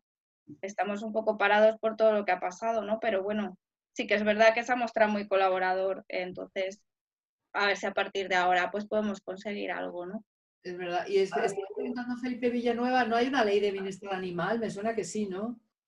Sí, pero es para, claro, pero es para, digamos, el, mundo de, de, animal en general, que lo que nosotros pretendemos es que haya algo regulado para, perros de trabajo, algo específico para ellos, porque ahora mismo no hay nada. Las unidades tienen sus propias normas, pero no hay nada establecido, nada institucional. Está claro, eso es lo que tiene que cambiar. Pregunta Piti Bravo si eh, este año habrá calendario solidario. Que sí, Piti, que estaban comentando antes que sí, ¿verdad? ¿Cuándo, cuándo, ¿cuándo nos lo vais a pasar para poner ese banner? Bueno, intentaremos. Eh, eh, ha sido, está siendo un poco complicado por el tema de, mm, claro, es que llevamos mucho retraso, ¿no? estamos empezándolo ahora, pero sí que es verdad que, mm, hemos, hemos hecho con Bomberos de Madrid em, con, ¿con qué más hemos hecho, Miguel? Con la UME. La unidad militar de emergencias, para quien los de fuera. en fin, o sea que se han mostrado súper colaboradores y, y, muy dispuestos y rápido, ¿no? Pero sí que es verdad que, que si fuera eh, tema mm, de famosos iríamos fatal de tiempo, porque claro, ellos se mueven con agenda, entonces tú tienes que acoplarte, digamos, a su ritmo. Sin embargo, ahora, eh, pues con quien lo estamos haciendo, la verdad es que nos está poniendo todo muy fácil y esperamos, bueno, eh, para tenerlo para octubre eh, a ser posible. Fenomenal. En cuanto esté, lo, lo, pondremos eso en perro de búsqueda, le vamos a dar, os, haremos un, un, hacemos un articulito patrocinado de esos de, claro, hombre, solo falta. Hombre, porque además ellos merecen también que, que les reconozcamos todo lo que han hecho, ¿no? Totalmente.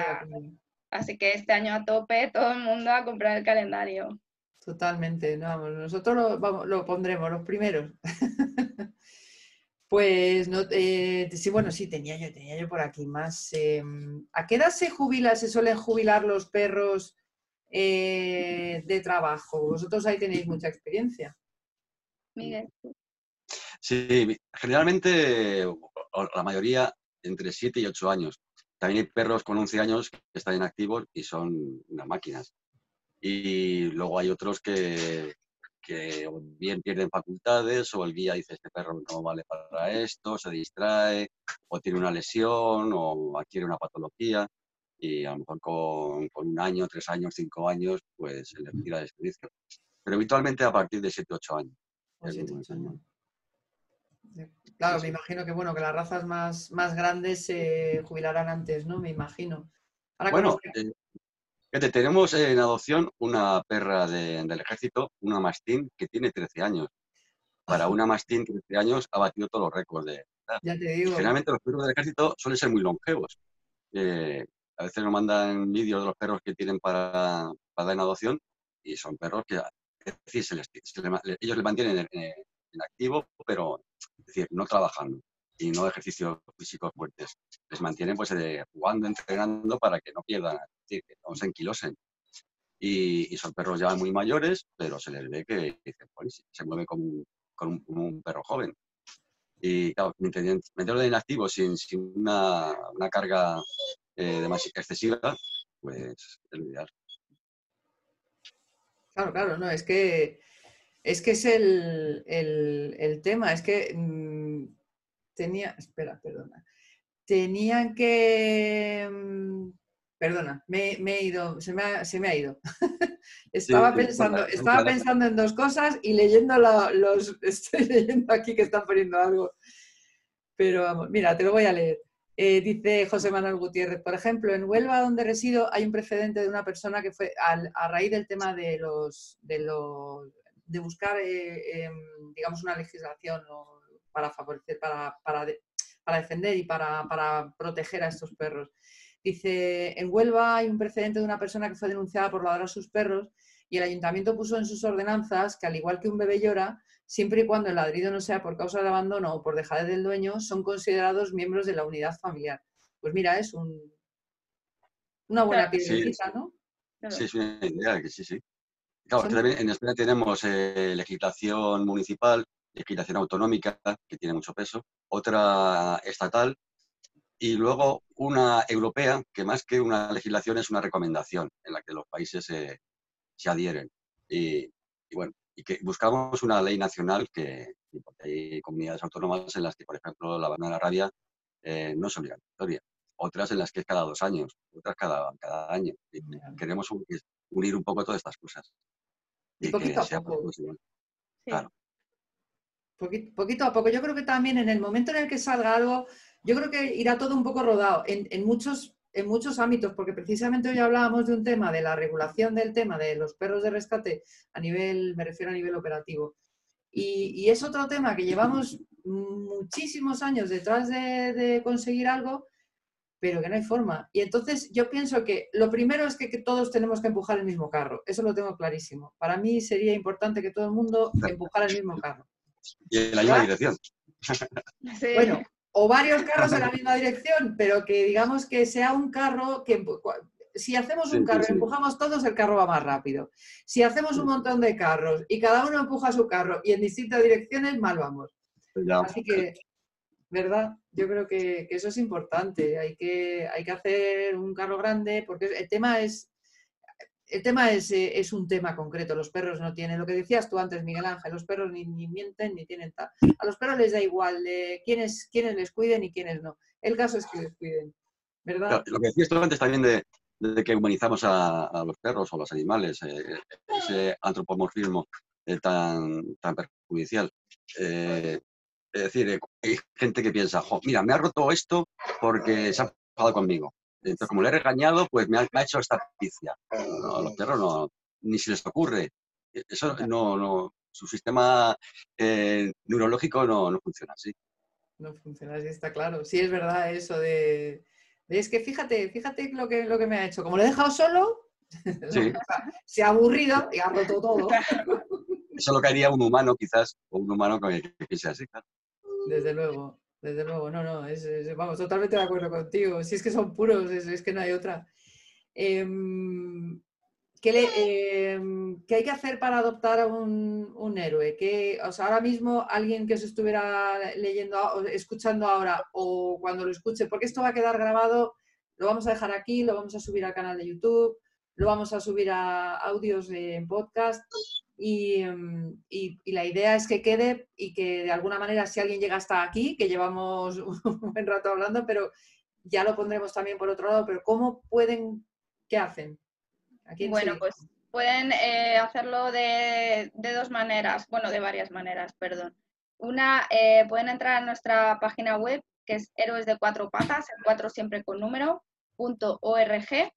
Ahí están todos los eh, perros que, hemos dado en adopción, los perros que están por adoptar.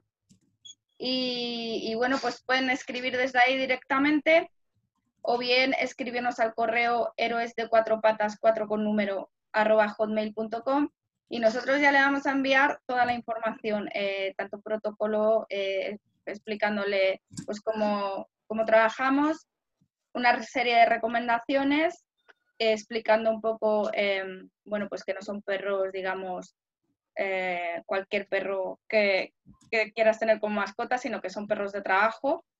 Y luego, pues un cuestionario, el que comentaba antes, que es una serie de preguntas, pues para nosotros ver un poco el perfil de, esa, familia y, bueno, pues se encajaría con nuestros perros o, es mejor que vayan a otra asociación, Y bueno, pues ya nosotros ya a través de ese correo ya nos ponemos en contacto con ellos y ya eh, vamos iniciando los trámites. Si hubiera alguien que lo quisiera desde otro país, Mm, no, no, la verdad es que no lo estamos haciendo. ¿Por qué? Porque eh, hay algo muy fundamental que nosotros eh, tenemos instaurado, que es el seguimiento. ¿Vale? Ese seguimiento eh, lo hacemos tanto presencial como por vía telefónica o, bueno, pues por videollamada o como sea. Otro país es complicado en el sentido de cómo haces ese seguimiento, es más difícil, ¿no? Y aparte, si surge problemas con el perro ¿no? Porque nosotros, bueno, alguna vez ha surgido algún problema y hemos tenido que eh, mm, recoger a ese perro, ¿no? No es lo normal, pero puede pasar. Entonces, bueno, pues a otro país es complicado luego cómo, cómo traes al perro, ¿no? O, qué haces desde aquí. Es, muy difícil. Entonces preferimos, eh, bueno, pues hacerlo en territorio español y, bueno, pues desde aquí pues nosotros manejarnos mejor, ¿no? Sí, tiene toda la lógica. Pues mira, eh, por nuestra parte son las preguntas que, vamos, con eso yo creo que es que os iba a decir que cómo, dónde encontraros y ya además ya lo he publicado todo. Acabamos de publicar, no sé si lo he hecho bien, la web, el correo me has dicho héroes de cuatro patas arroba hotmail.com. Eso es, Vale, pues ya está. Y también he puesto un enlace al formulario de contacto que lo he encontrado. Perfecto. Así que ahora. Ya, no pueden decir que no han encontrado como. también mucha gente nos escribe por Facebook, ¿no? Que, pero bueno, siempre les remitimos al correo pues para mandarles toda la información desde allí. Pero vamos, que vías para, para encontrarnos tienen todas. Tenéis todas las vías, desde luego. Eh, dice, dice José Manuel Gutiérrez, y me parece importante mm, matizar, dejar claro que están jubilados, que después la gente adopta Malinois y les mete mucha caña. Sí. Sí, no, sí. No, no, tenemos cuidado eso de que, de que no los machaquen, por supuesto. Además, en nuestro contrato está prohibido eh, volverse a hacer trabajar, eh, ni darles exhibiciones, en fin. El perro es un perro ya de compañía, se acabó el trabajo. Eh, lo que decíamos antes de juegos de, o deporte de búsqueda eh, que no es un, que no es eh, no implica ninguna lesión, pues bien, pero, pero poco más. No, pero vamos, nosotros, por ejemplo, sí que miramos eso mucho en el sentido de que pues que hay familias que te lo ponen, ¿no? Somos muy deportistas y salimos al campo todos los días, una hora, dos horas, o vamos a hacer running, entonces, bueno, no le vas a dar un viejito, ¿no? Procuras buscarle uno que sea muy activo y que necesite precisamente eso, ¿no? Entonces, no, no, eso lo miramos muchísimo. Está claro. porque a nosotros, por ejemplo, nos han preguntado alguna vez eso que, y si, a ver, estoy pensando en el, en, el, en el, humano, en cómo somos a veces de retorcidos, ¿no? Entonces ha habido gente pues que te pregunta o te dice, ah, sí, yo voy a, lo típico, tirarse el pisto, ¿no? Tengo un héroe eh, pues, un perro jubilado que era detector de drogas. Mira, mira, vente que te voy a enseñar cómo trabajar. Eso me imagino que lo, tendréis completamente, lo que tú dices, Ángel, completamente prohibido, ¿no? no, es que además el perro ya pierde, decir, eh, los guías utilizan o suelen utilizar lo que se llama una rutina de partida. Es como una contraseña para que el perro empiece a trabajar.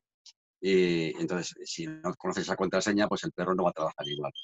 Por otra parte, ya a, fuerza de no trabajar, todo eso lo van perdiendo. Es decir, que, no van por la calle buscando. Eh, la sustancia que, a la que eh, se les ha adiestrado. Entonces, bueno, es decir, que se olviden que, aunque sea de explosivos, de drogas o lo que sea, no va a buscar. Ni va a encontrar, claro, porque pierde ese, ese entrenamiento. Ellos entrenan todos los días y si lleva unos meses sin trabajar, pues ya y encima está jugando con una pelota, le da chuches, y dice, pues prefiero esto a estar buscando una sustancia que, que yo qué sé, o a lo mejor le va por la calle y lo huele, pero como no se le va, pero como no se le va a premiar por, por olerla, pues entonces dice, bueno, pues ya la próxima vez, cuando huela eso, ya ni, ni caso. Claro. Sí, importante explicar que además el trabajo es de un binomio y lo que tú dices, aparte de la rutina de partida, el saber leer al perro, que no son máquinas, vamos, que nadie se haga películas porque no son máquinas ni les ponen botones, ¿verdad? Y, no, por, suerte todos los adoptantes que tenemos son, son increíbles y la verdad es que, es que les cuidan, es que no, no les van a dar esos, ese tipo de problemas, o sea que son unos adoptantes que no van buscando ese tipo de situaciones, sino que van buscando un perro para que sea de la familia y así está resultando. Genial. Pero hombre, eso es, una labor vuestra también, porque es importante lo de la selección que nos contabas al principio, Rosa, la selección de las, de las familias, digamos, el saber ubicar, que de hecho eso es un tema importante que muchas veces nos pasa desapercibido, que a la hora de adoptar cualquier perro, mm, sea un jubilado o sea un perro de, la protectora eh, o, un perro para trabajar, un guía, es un detalle que no se suele tener en cuenta y a mí me parece que ahí vosotros tenéis un puntazo y es esa selección del, del, guía, o sea que el guía tiene que ser compatible también, la familia, el guía, eh, la forma de ser, eso es un detalle que se suele pasar mucho por alto y a mí me parece que por eso tenéis buenos resultados, pues si lo hacéis bien. Claro, es que lo que intentamos es precisamente evitar todo tipo de problemas, que bueno, alguna vez nos puede pasar porque claro, si fuéramos adivinos, pues todo iría mejor, ¿no? Que, son animales al fin y al cabo, son imprevisibles, ¿no? Pero sí que es verdad que cuanto más cuidado tengas y más mires eh, ciertas cosas, pues menos problemas vas a tener.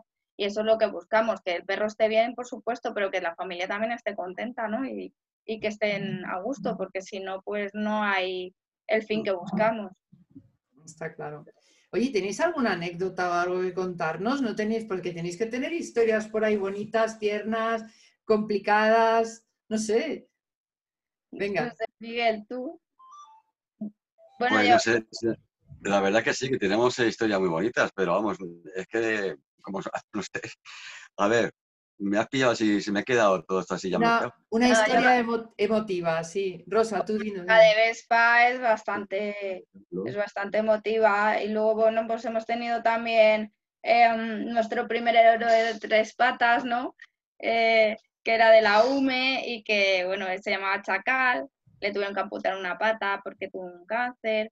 Eh, luego teníamos a Chusky, que también ha fallecido. Es que todos los del principio ya se nos han ido, entonces me da mucha pena. da pena. La verdad. Eh, Chusky fue el primer perro em, eh, de, Policía Nacional en, recibir la, medalla al mérito policial. fue el primer año que, que, lo establecieron así y son los mismos honores, digamos, que a un policía de, de carne y hueso, no o sea, de dos patas, como digo yo. Y, bueno, pues era un perro de que estuvo en Haití, estuvo en Lorca, estuvo buscando, eh, bueno, pues eh, a Marta del Castillo, en fin, estuvo en muchos dispositivos importantes. Elton también, ¿verdad? Eh, Miguel, que también se fue hace poco.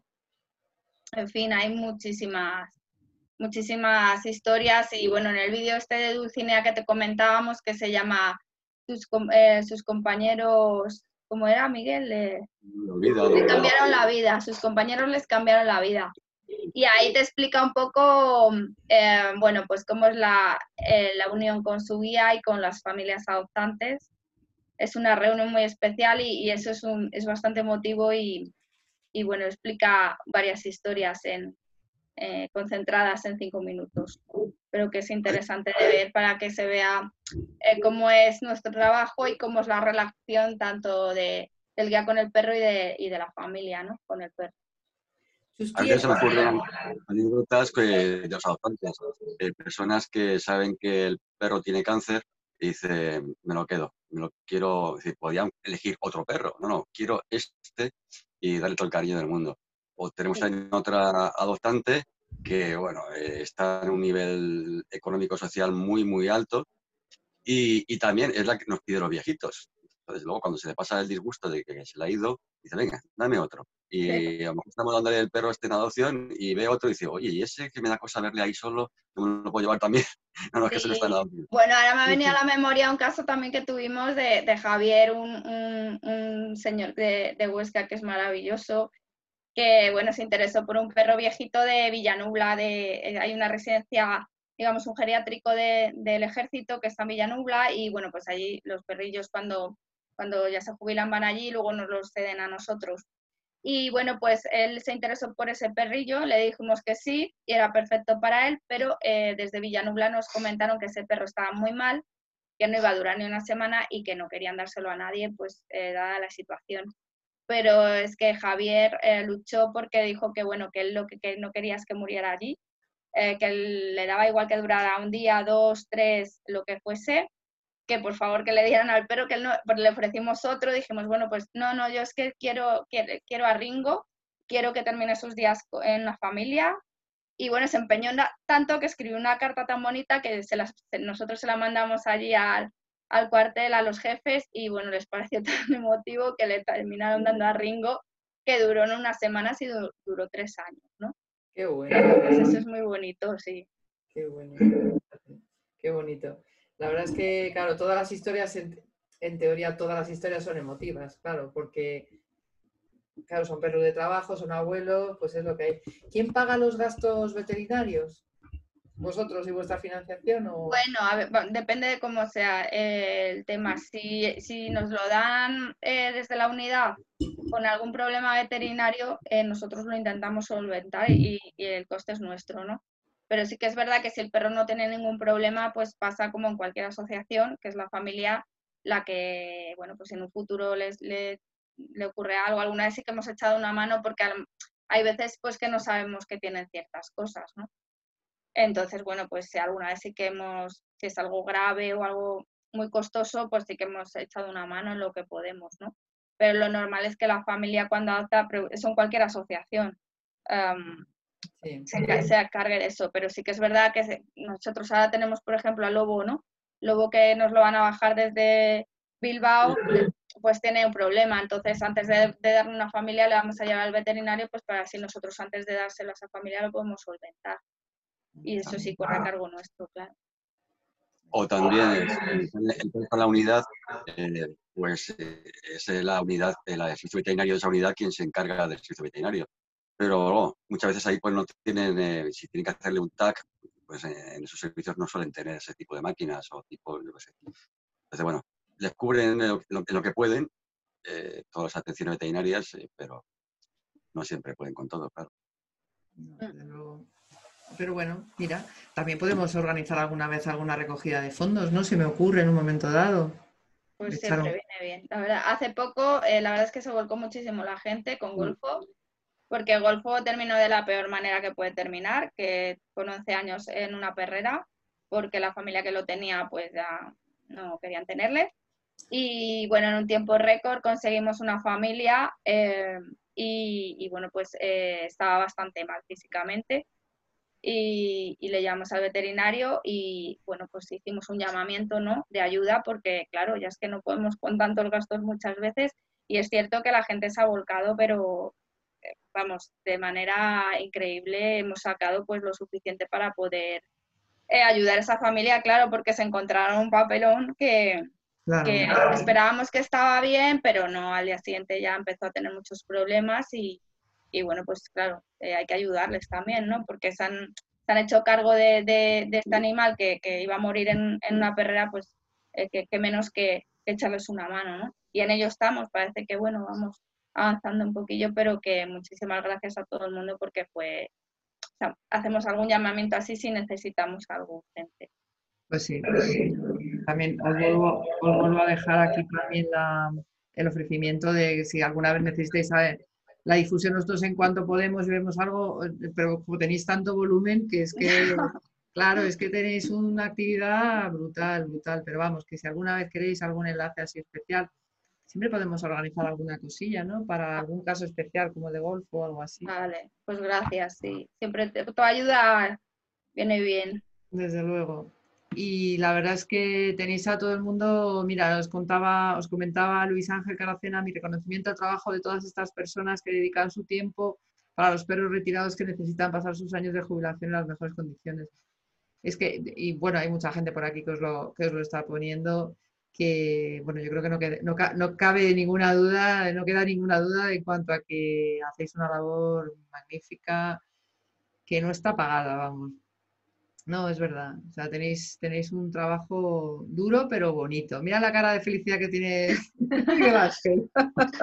Sí, la verdad que sí, pues, pues, lo que estás diciendo, efectivamente, lo estoy sintiendo. si no paramos, hay veces que digo, joder, si hoy no he comido y son ya las 5 de la tarde, porque no he parado. Pero bueno, pero estoy satisfecho.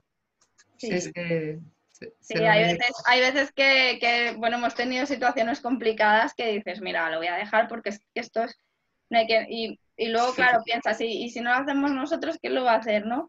Y luego cuando ves, pues, cuando las familias te mandan las fotos, los vídeos o les ves, dices, bueno, pues en el fondo es que ha merecido la pena, ¿no? El esfuerzo. Entonces esas cosas pues te animan a, a seguir. Tiene que ser duro. o sea, estáis en una, en una faceta... Eh, a ver, la vida del perro de trabajo mayor, la vida del perro mayor es triste, Jolín, es, o sea, la vejez de un animal es triste porque bueno, bueno, triste, es que es un momento durito porque tienes que cuidarle más, porque tiene, bueno, pues una serie de cositas y os estáis encargando de esa parte, digamos, más dura, porque mucho más bonito, más fácil y más placentero sería a lo mejor pues colocar a los cachorritos. Ya, ya. Eso tiene que ser una bonada, pero pues lo que tú dices, Rosa. Como, hacemos el seguimiento de por vida, es decir, a la familia pierde eh, a su perro eh, y, lo siente, claro, muchísimo, como nos pasa a, cualquiera. Pero es que además nosotros eh, sufrimos la pérdida de todos los héroes que van, van cayendo. Porque son nuestra familia, estamos en contacto con las familias eh, constantemente. Nos mandan vídeos, nosotros llamamos, nos vemos en eventos, conocemos mucho a los perros, seguimos muy, en contacto muy directo y sufrimos la pérdida de todos. Cada uno sufre la suya, pero nosotros sufrimos la de todos. Es cierto. Es cierto, nada más. Fíjate, ese buen rollete yo lo he vivido, el, el buen rollete que tenéis con todos los, los, sois como una gran familia. Porque Sí, sí, verdad. Sí, sí. sí, coinci- hemos coincidido en algún evento que, joder, la verdad es que es una gozada ver cómo está todo el mundo de contento con sus perros, tan orgulloso con sus abueletes y lo bien que se llevan. Y vosotros, claro, es que, lo es que si no lo vivierais, no estaréis haciendo. Nah, pero nos lo ponen muy fácil, ¿eh? es que son unos adoptantes que, vamos, Sí. son increíbles, la verdad es que nos lo ponen muy fácil, Madre son maravillosos, sí. Tienen que ser muy buena gente, desde luego. Qué bien, qué bien, qué gozada. Pues enhorabuena de verdad a los dos por el trabajo que hacéis. Bueno, a los dos no, a todos los que estáis en... ¿Cuántos sois en Héroes? Porque yo os conozco a ti, a Miguel Ángel, a, a Ángel. Sí, eh, y Llanos, Llanos, a Llanos no la conoce. Somos cuatro en la junta y cuatro o cinco, y Ana. Cinco ya.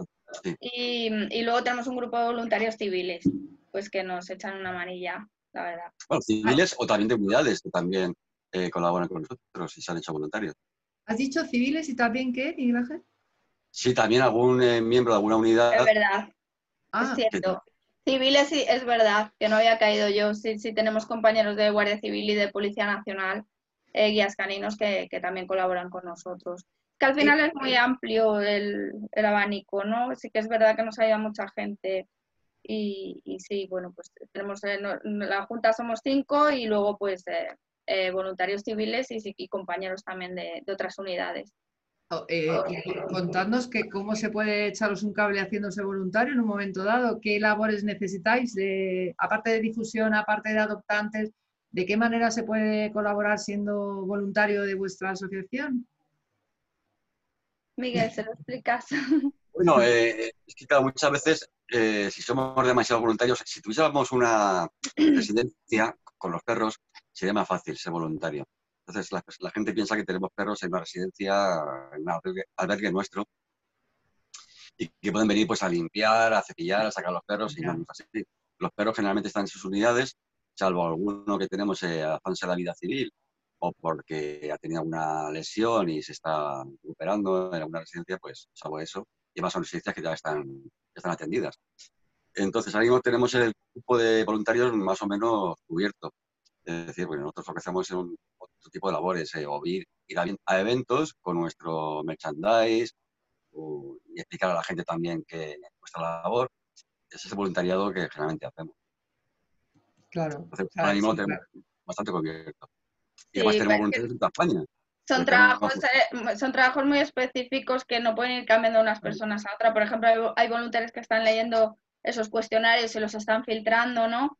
Eh. Llamando, claro, nosotros tenemos que tenemos el tema de la ley de protección de datos muy bien asegurada por, por, por una gestoría que, que nos lleva, se llama Confisla, es que lo tengo que decir porque lo hacen de manera altruista, no nos cobran nada.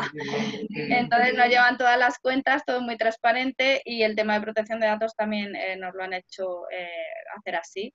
Y bueno, claro, no puedes ir metiendo gente eh, que haga ese tipo de, que tenga contacto o que pueda tener esos, ese tipo de datos, ¿no? Entonces tenemos a personas concretas haciendo esa labor de llamando a, a- a posibles adoptantes, haciendo los seguimientos, en fin, eh, bueno, hay compañeros pues también que hacen traslado de perros, hay que llevar el perro de un lado a otro, Miguel es el que les lleva siempre al veterinario.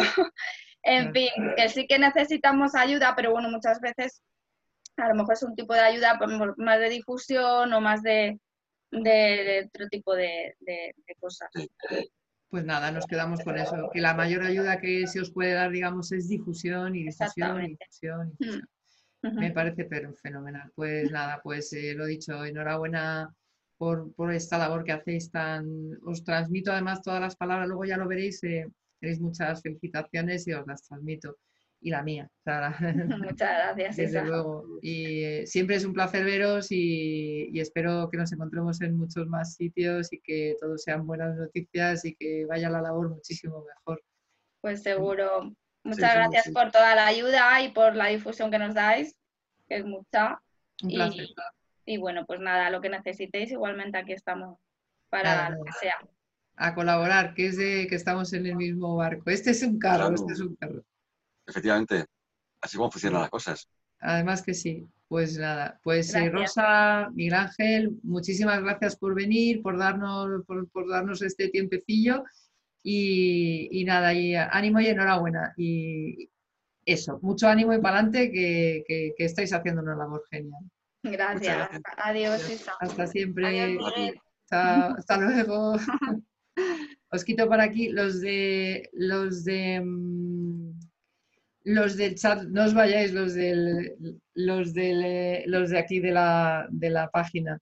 Eh, que como todos los jueves os voy a comentar em, lo que vamos a hacer la semana que viene.